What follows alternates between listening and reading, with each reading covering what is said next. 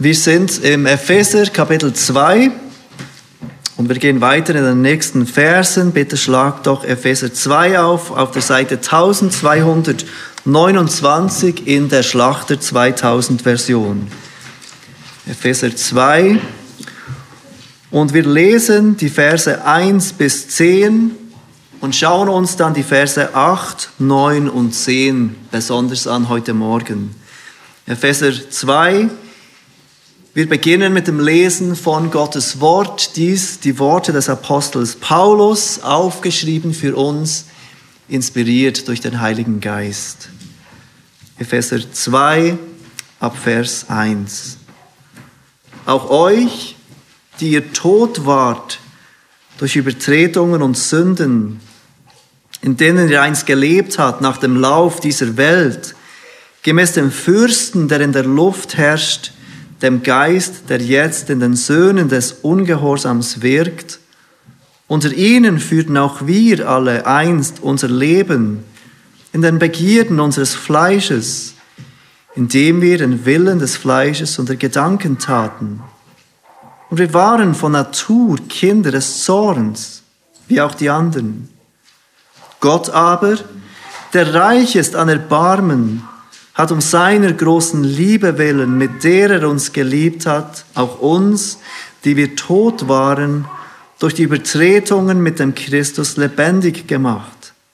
Aus Gnade seid ihr errettet und hat uns mit auferweckt und mitversetzt in die himmlischen Regionen in Christus Jesus damit er in den kommenden Weltzeiten den überschwänglichen Reichtum seiner Gnade in Güte an uns erweise in Christus Jesus. Denn aus Gnade seid ihr errettet durch den Glauben. Und das nicht aus euch. Gottes Gabe ist es. Nicht aus Werken, damit niemand sich rühme. Denn wir sind seine Schöpfung, erschaffen in Christus Jesus zu guten Werken, die Gott zuvor bereitet hat, damit wir in ihnen wandeln sollen. Stell dir einmal vor, du hast Besuch aus dem Ausland oder aus anderen Teilen der Schweiz und du zeigst ihnen Bern. Du zeigst ihnen unsere schöne Stadt oder von welcher Stadt du auch immer bist. Wir laufen zusammen die Altstadt hinunter und plötzlich fragt dich dein Gast, was bedeutet eigentlich diese Statue auf diesem Brunnen? Die, die es nicht wissen, die Stadt Bern ist bekannt für ihre Brunnen in der Altstadt. Und diese Brunnen sind alle ganz schön dekoriert, einige aus dem Mittelalter. Aber wahrscheinlich ist es so, dass sie vielen von uns die hier aufgewachsen sind, noch nicht groß aufgefallen sind. Oder du bist in der Nähe des Zietglocke und ein Tourist fragt dich, weshalb stehen all diese Menge, all diese Menschen vor der Zietglocke? Was sieht man hier eigentlich zur vollen Stunde? Und ist es wert, dafür zu warten? Und vielleicht geht es dir, wie es vielen von Bern geht. Und du musst sagen, ich weiß gar nicht, ich habe das noch nie angeschaut, was hier passiert. Touristen aus der ganzen Welt kommen, um dieses Schauspiel zu sehen von dieser Zittglocke, von diesem Turm. Aber vielen von uns fällt es gar nicht auf. Es besteht eine Gefahr, dass wir bei etwas, das alltäglich ist für uns, das uns bekannt scheint, dass wir wichtige Dinge übersehen. Ob bei den Brunnen oder beim Zeitglocke spielt das für uns keine große Rolle, aber bei den Wahrheiten der Bibel natürlich schon. Unser Predigtext von heute Morgen ist so ein Text, der vielen von uns ganz bekannt ist. Ich kann mich erinnern, als ich mit 18 zum Glauben an Jesus kam, war das einer der ersten Texte, die ich auswendig lehrte, dieser Vers 8 und 9. Dieser Text, diese Worte des Apostels Paulus sind für viele von uns so bekannt, dass eine gewisse Gefahr besteht, dass wir wichtige Dinge übersehen. Dass es so bekannt zu sein scheint, dass wir denken, wir wissen das schon. Wir kennen das schon. Der Bibelausleger Kent Hughes hat zu diesem Text gesagt, alle, die noch nicht gerettet wurden oder sich ihres Zustandes nicht sicher sind, täten gut daran, alle Ablenkungen auszuschalten und diesen Worten des Lebens Aufmerksamkeit zu schenken. Diese so bekannten Worte des Apostels Paulus sind enorm wichtig für dein und mein Leben, für unseren Glauben. Ob du dich noch mit Jesus Christus beschäftigst und dir die Frage stellst, ob das Christentum etwas ist für dich oder nicht, oder ob du bereits seit längerer Zeit im Glauben an den Herrn Jesus bist. Damit wir besser nachvollziehen können, was Paulus hier sagt in diesen Versen 8 bis 10, wollen wir uns noch einmal kurz in Erinnerung rufen, was er in den Versen zuvor sagt. Denn er baut auf das bereits Gesagte auf. In den Versen 1 bis 3 hat Paulus erwähnt, was mit uns Menschen nicht stimmt, was das Problem von uns Menschen ist. Und er sagt es mit diesen unmissverständlichen, aber drastischen Worten, wir waren tot.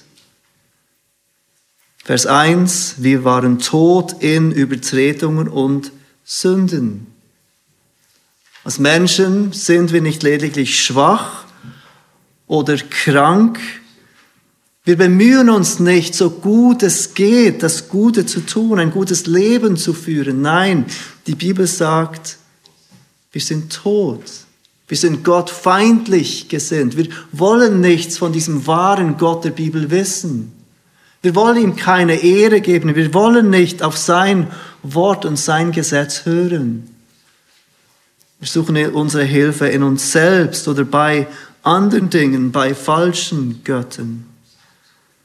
Wir sind tot in unserer Sünde. Weiter sagt er, wir sind Söhne des Ungehorsams von Natur aus. In Vers 2. Und dann sagt er, aufgrund unserer Sünde waren wir Kinder des Zorns.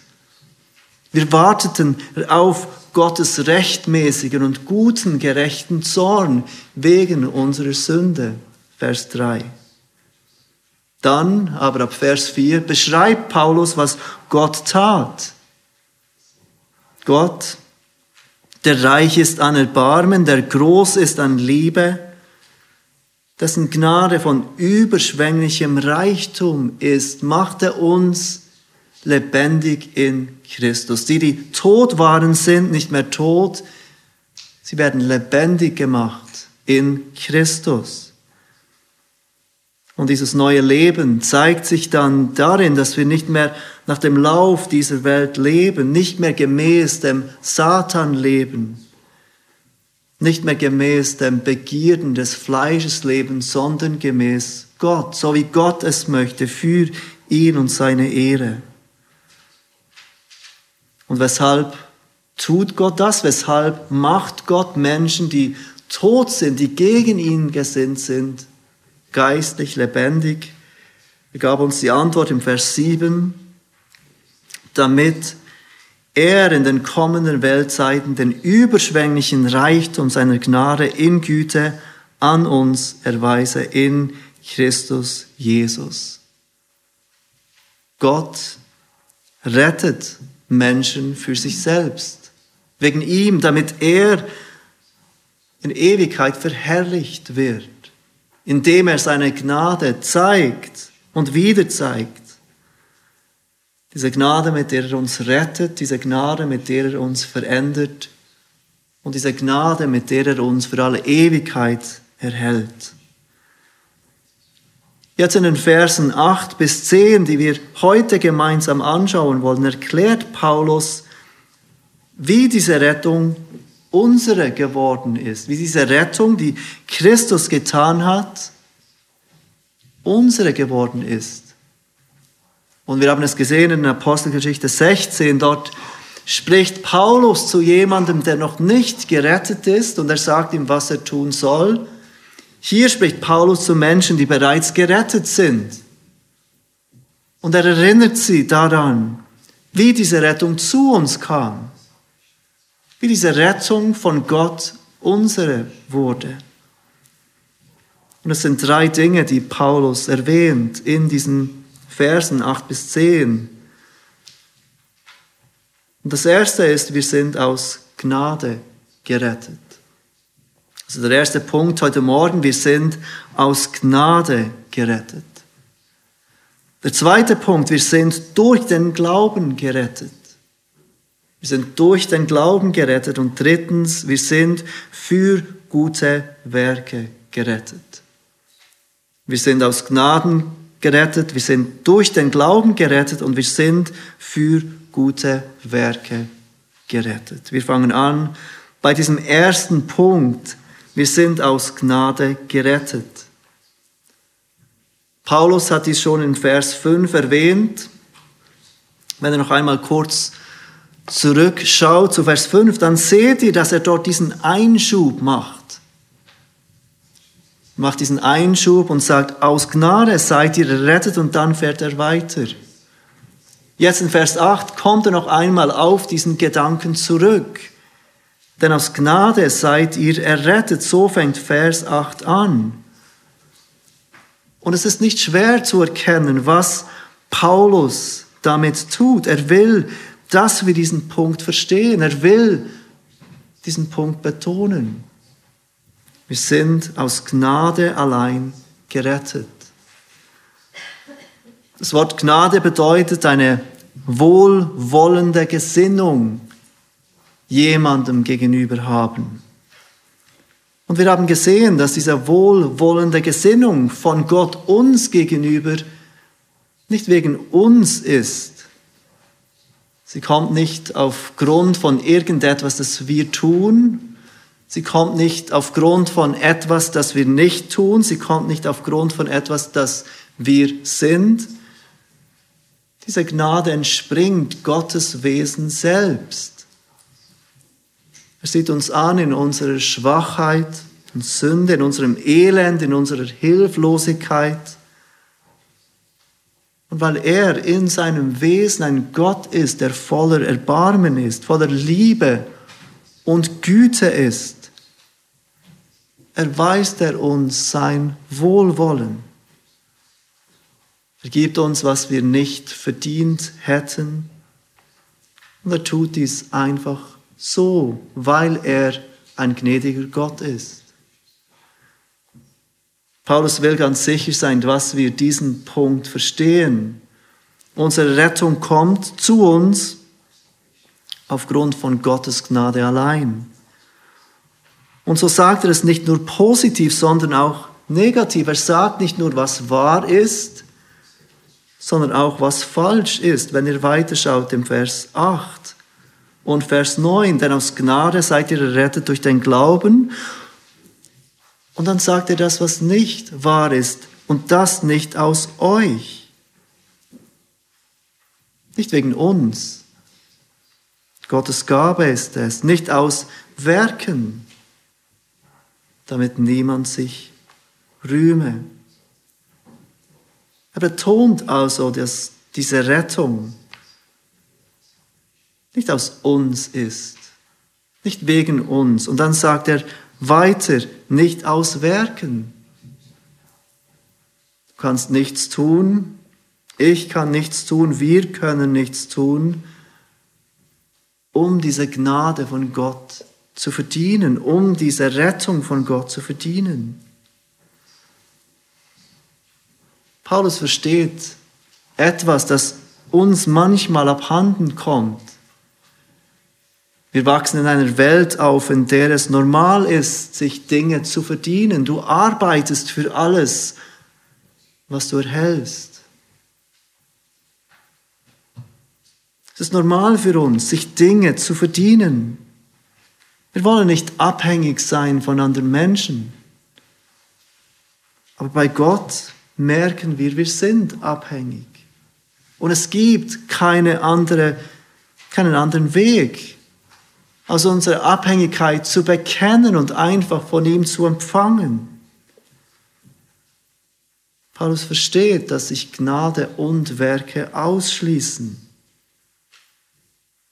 Dass Gnade und Werke zusammen etwas ist, das nicht möglich ist.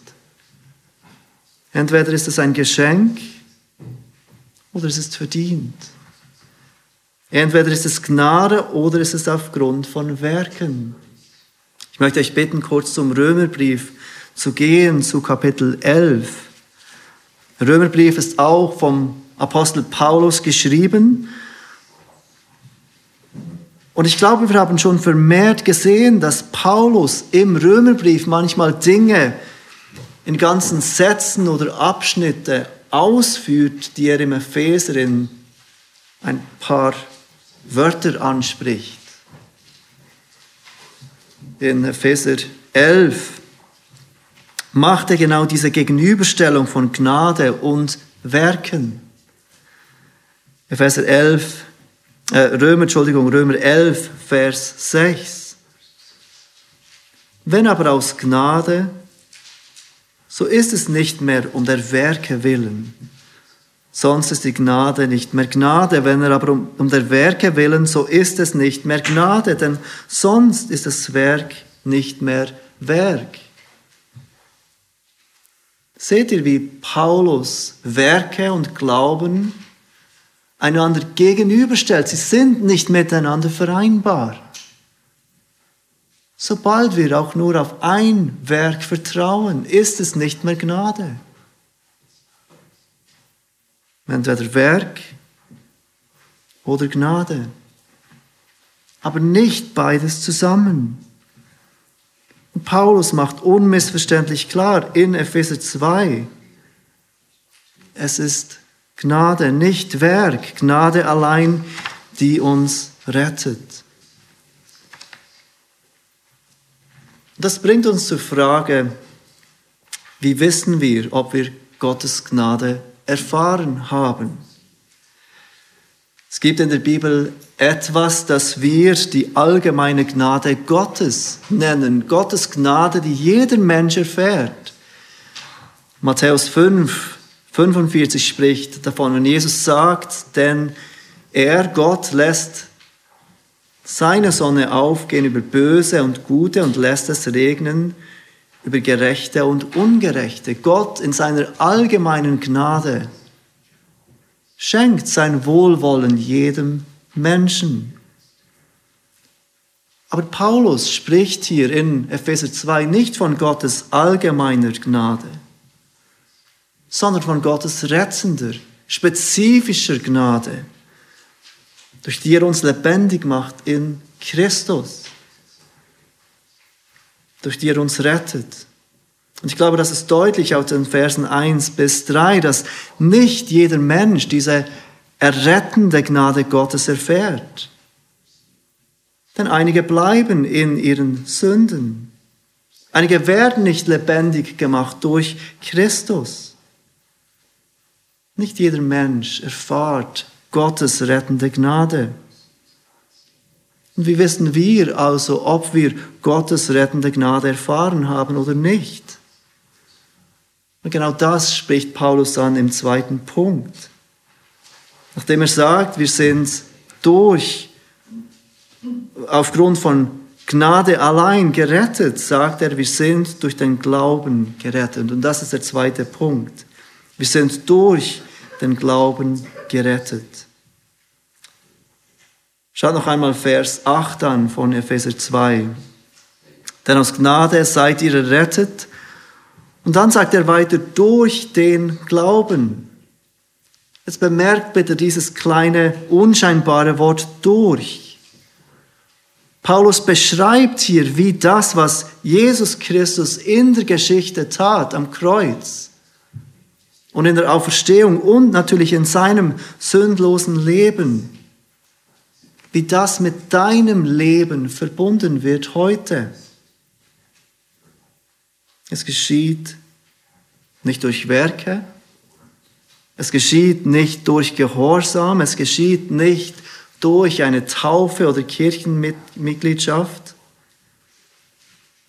Es ist allein durch den Glauben, der Glaube, der uns mit Jesus und all dem, was er für uns tat, verbindet. Das Wort Glauben bedeutet auch Vertrauen. Und ich möchte euch bitten, kurz zum Hebräerbrief zu gehen, Hebräer 11. Wir haben dort das Kapitel, das all diese Glaubenshelden des Alten Testamentes auflistet das Kapitel des Glaubens, Hebräer 11. Und das Kapitel fängt an mit einer Definition über den Glauben. Was bedeutet es zu glauben? Hebräer 11, Vers 1.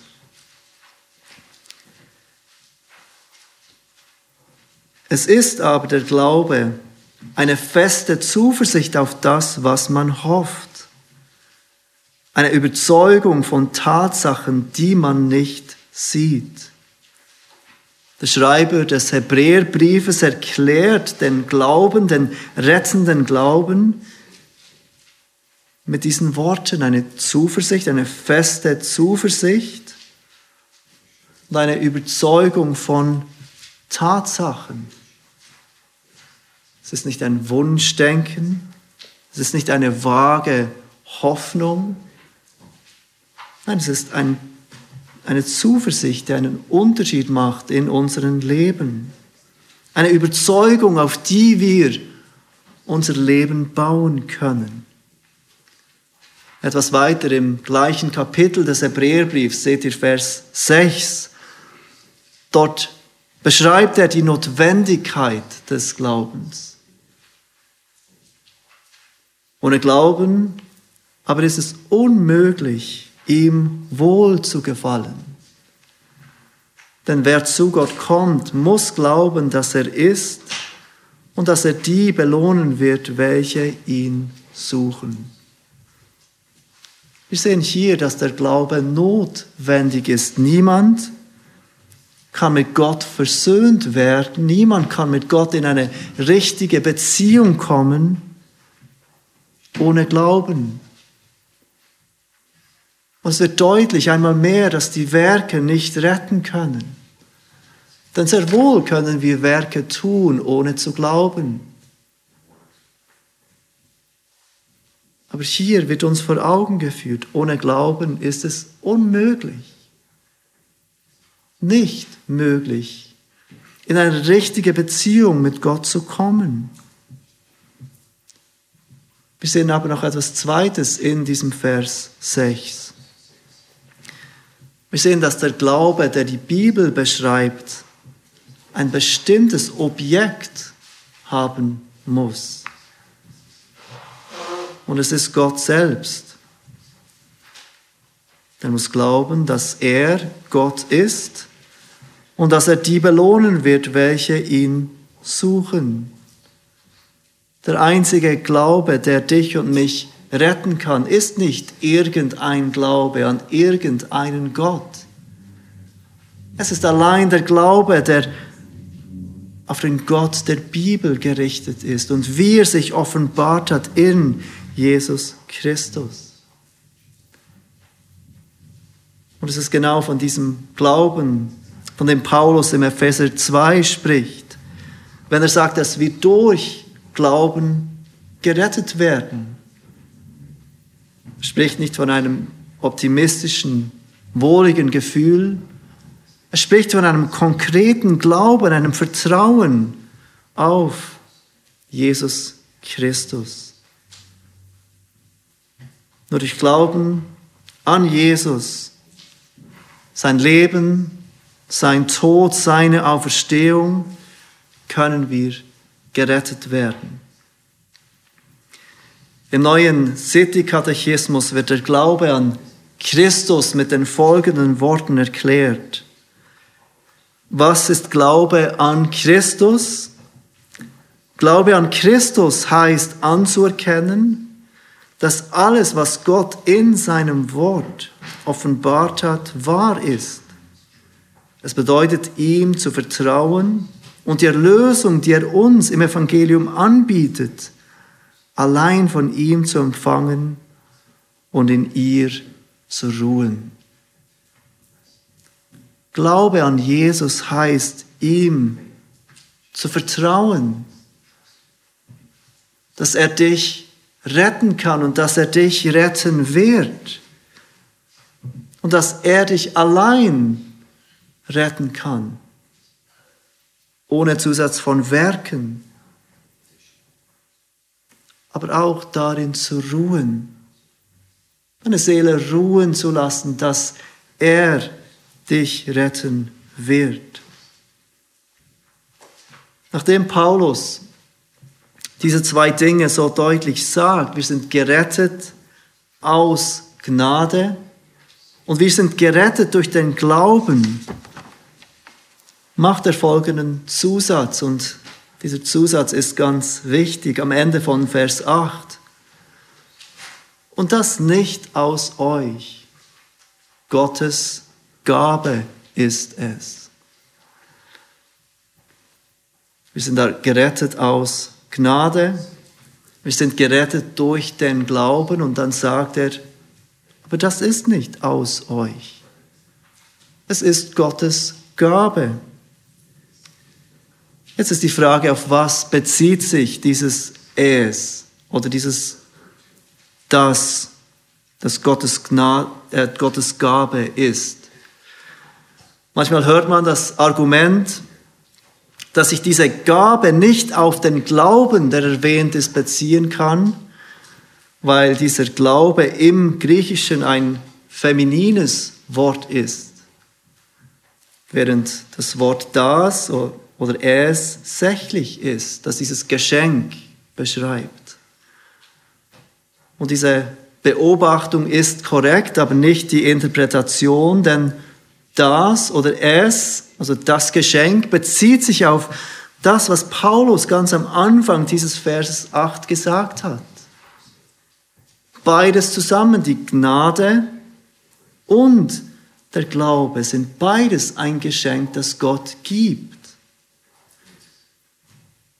Viele Christen sind versucht, den Glauben als eine Art Werk zu sehen. Und manchmal hört man sogar diese Beschreibung. Gott schenkt seine Gnade, das ist sein Teil, das ist das, was er tut. Und jetzt liegt es an dir. Das ist dein Teil, das ist dein Werk, zu glauben. Gott hat das Größte, das meiste gemacht. Und du musst nur dieses kleine Ding tun, du musst es glauben. Und das ist dein Teil dein Werk. Es ist wichtig zu betonen, dass persönlicher Glaube erforderlich ist. Niemand wird gerettet werden, ohne persönlich zu glauben. Es ist auch wichtig, dass wir es sind, die glauben müssen. Gott befiehlt uns, zu glauben. Gott befiehlt uns, Buße zu tun. Und Gott glaubt nicht für uns. Es sind wir, die glauben. Und er wird all die zur Verantwortung ziehen, die nicht glauben, die Jesus ablehnen. Aber es ist auch wichtig, dass dieser Glaube, der Gott fordert, der Glaube ist, der Gott gibt. Dieser Glaube, der Gott von uns fordert, ist selbst ein Geschenk, das Gott gibt. Und wie könnte es anders sein?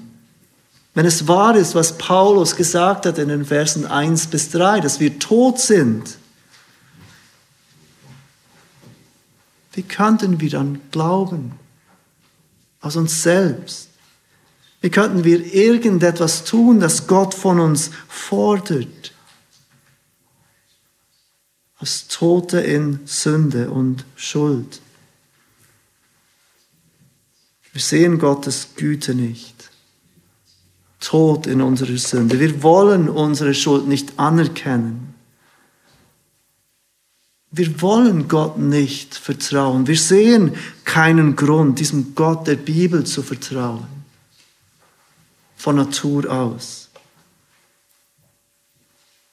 Bis er in seiner Gnade in uns wirkt, uns in Christus lebendig macht, uns diesen Glauben schenkt, durch den wir gerettet sind. Es ist nicht aus uns selbst, wie Paulus sagt. Gottes Gabe ist es. Seine Gnade wie auch unseren Glauben. Und genau deshalb dankt Paulus am Anfang des Epheserbriefes für den Glauben der Epheser. Er dankt Gott für ihren Glauben, weil er kommt von Gott. Und genau deshalb beten wir, berechtigt, dass Menschen zum Glauben an Jesus kommen. Weil es Gott ist, der in seiner Gnade Glauben in toten Sünden bewirkt. Weshalb macht sich Paulus die Mühe, dies zu erklären? Weshalb ist es Paulus wichtig, dass wir das verstehen? Er gibt uns seine Antwort im Vers 9 ganz am Ende. Damit niemand sich rühme. Damit niemand auf irgendeine Idee kommt, sich selbst zu rühmen, sich selbst zu überheben von all denen, die nicht glauben damit niemand auf die Idee kommt, irgendetwas von Gott zu fordern, weil wir ja glauben. Damit niemand auf die Idee kommt, unzufrieden zu sein Gott gegenüber. Ist dir das schon einmal passiert, dass du unzufrieden bist mit dem, was Gott dir gibt? Weil du eigentlich denkst, du hättest etwas anderes verdient?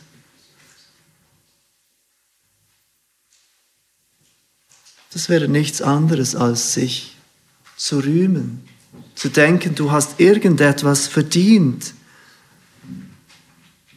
von diesem Gott, der dir alles allein aus Gnade geschenkt hat, damit niemand sich rühme. Gott allein gehört die Ehre für deine und meine Rettung. Wir sind aus Gnade gerettet, wir sind durch den Glauben gerettet. Und am Schluss, Vers 10, kommt Paulus zu diesen guten Werken. Wir sind für gute Werke gerettet. Denn wir sind seine Schöpfung erschaffen in Christus Jesus zu guten Werken, die Gott zuvor bereitet hat, damit wir in ihnen wandeln sollen. Gott schenkt uns seine Gnade. Gott schenkt uns rettenden Glauben. Und Gott schenkt uns auch diese guten Werke, damit wir in ihnen leben können zu Gottes Ehre. Paulus macht uns bewusst, ganz am Ende von diesem wunderbaren Abschnitt über die Rettung, dass die guten Werke doch einen Platz haben im Leben von uns. Sie sind nicht die Grundlage für unsere Rettung, sie sind nicht die Wurzel für unsere Rettung, aber die guten Werke sind auch nicht optional. Seht ihr, wie es Paulus beschreibt? Die guten Werke sind eine notwendige Frucht unserer Rettung. Und ich sage notwendig, weil echter, rettender Glaube, so wie Paulus ihn hier beschreibt, gute Werke hervorbringt. Es ist nicht die Bedingung, es ist nicht die Wurzel, aber die guten Werke sind ein Resultat, die Frucht eines echten rettenden Glaubens. Zum Schluss möchte ich euch bitten, kurz zum Jakobusbrief zu gehen, denn Jakobus führt diese Wahrheit weiter aus. Jakobus Kapitel 2. Er greift dieses Thema der guten Werke, der Werke auf und hilft uns zu verstehen, dass es einen Unterschied gibt zwischen einem Glauben ohne Werke, der nicht retten kann, und einem Glauben, der echt ist, weil er Früchte hervorbringt. Jakobus 2, ab Vers 14, was hilft es, meine Brüder, wenn jemand sagt, er habe Glauben und doch keine Werke? Kann ihn denn dieser Glaube retten? Und das ist natürlich eine rhetorische Frage. Nein, kann er nicht. Wenn nun ein Bruder oder eine Schwester ohne Kleidung ist und es ihnen an der täglichen Nahrung fehlt und jemand von euch würde zu ihnen sagen, geht hin, in Frieden, wärmt und sättigt euch, aber ihr würdet ihnen nicht geben, was zur Befriedigung ihrer leiblichen Bedürfnisse erforderlich ist. Was würde das helfen? So ist es auch mit dem Glauben. Wenn er keine Werke hat, so ist er an und für sich tot. Ein Glaube ohne Werke ist tot. Manchmal verstehen wir diese Aussage von Jakobus falsch und denken, dass es bei diesen Werken darum geht, Bedürftigen zu helfen. Und natürlich kann das ein gutes Werk sein, Bedürftigen zu helfen, aber Jakobus braucht das nicht als ein Beispiel für ein gutes Werk. Er braucht es, um zu zeigen, dass es jemandem nichts bringt, wenn er keinen echten Glauben hat. Genauso wie es jemand Bedürftigem nichts bringt, wenn man ihm sagt, geh hin in Frieden, aber ich helfe dir nicht. Ein Glaube ohne Werke ist tot, er kann uns nicht retten. Paulus sagt das Gleiche gerade umgekehrt. Echter, rettender Glaube bringt Werke hervor. Wenn ihr zurückgeht zu Epheser 2, dann seht ihr, dass er anfängt, dieses Thema der guten Werke mit diesem Ausdruck, wir sind seine Schöpfung. Und er spricht hier wieder von Gottes Initiative und Werk.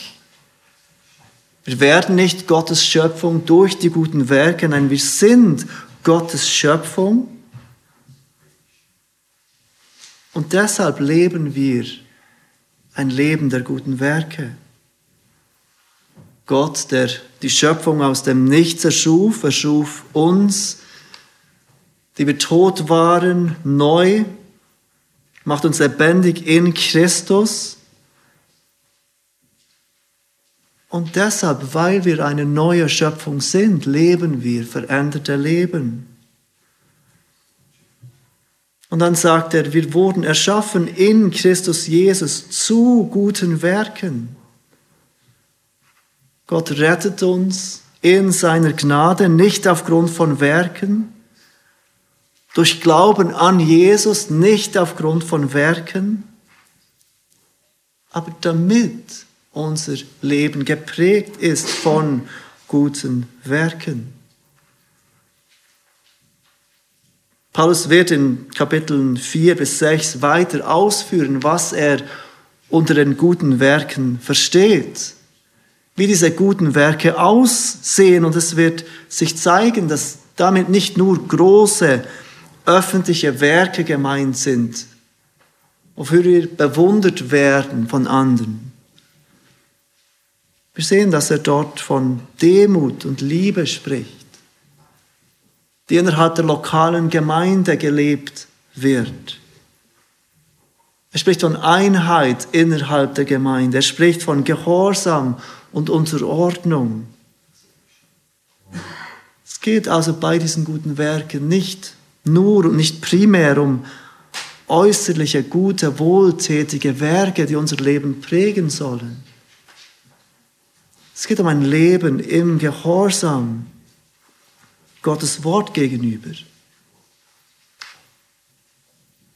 Und wenn du heute Morgen hier bist und du hast vielleicht einmal Jesus bekannt als deinen Herrn und Retter, du hast vielleicht irgendeinmal geglaubt in einem Moment, dann frag dich heute, ist mein Glaube sichtbar in meinem Leben? Lebe ich ein Leben, das geprägt ist von guten Werken, von Werken des Gehorsams? Und es geht dabei ganz sicher nicht um Perfektion. Aber es geht ein Leben, das von dem gekennzeichnet wird, von einer Richtung, in der mein Leben geht. Paulus schließt diesen Vers 10 ab mit den Worten, die Gott zuvor bereitet hat, diese guten Werken, damit wir in ihnen wandeln sollen.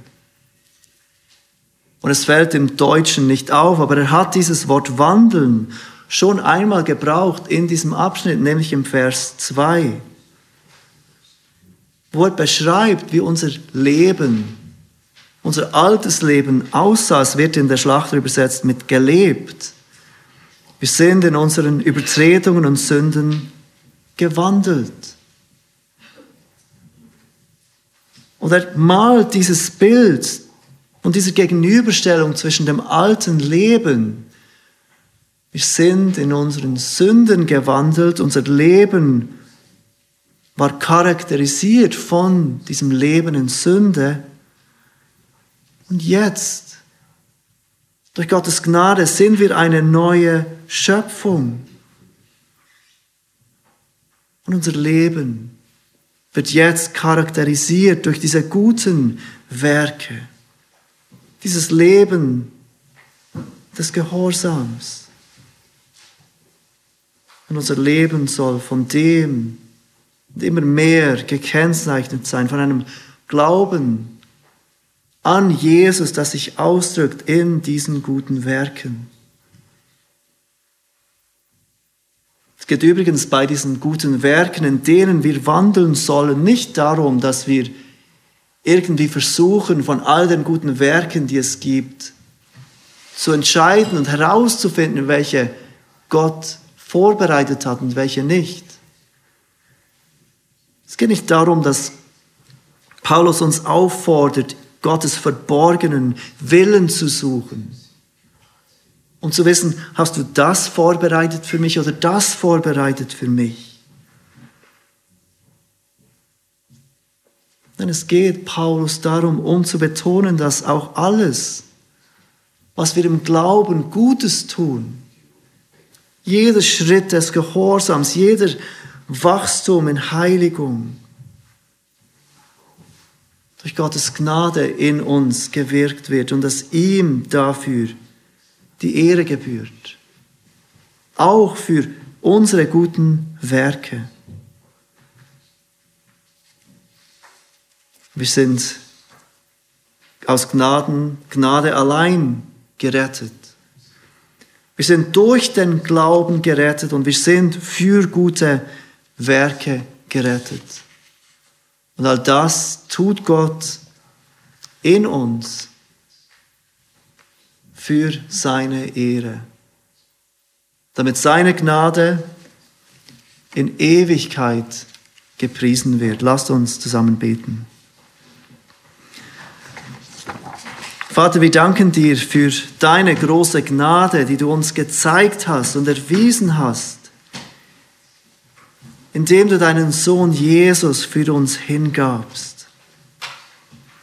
Wir danken dir, dass es nicht durch Werke ist, sondern allein aus Gnade, durch den Glauben, aber für gute Werke. dass wir deine Kinder eine neue Schöpfung sein dürfen. Vater, wir bitten dich, dass du diese Wahrheit tief in unsere Herzen pflanzt, damit unser Leben immer mehr dem entsprechen dürfen, was du für uns möchtest. Amen.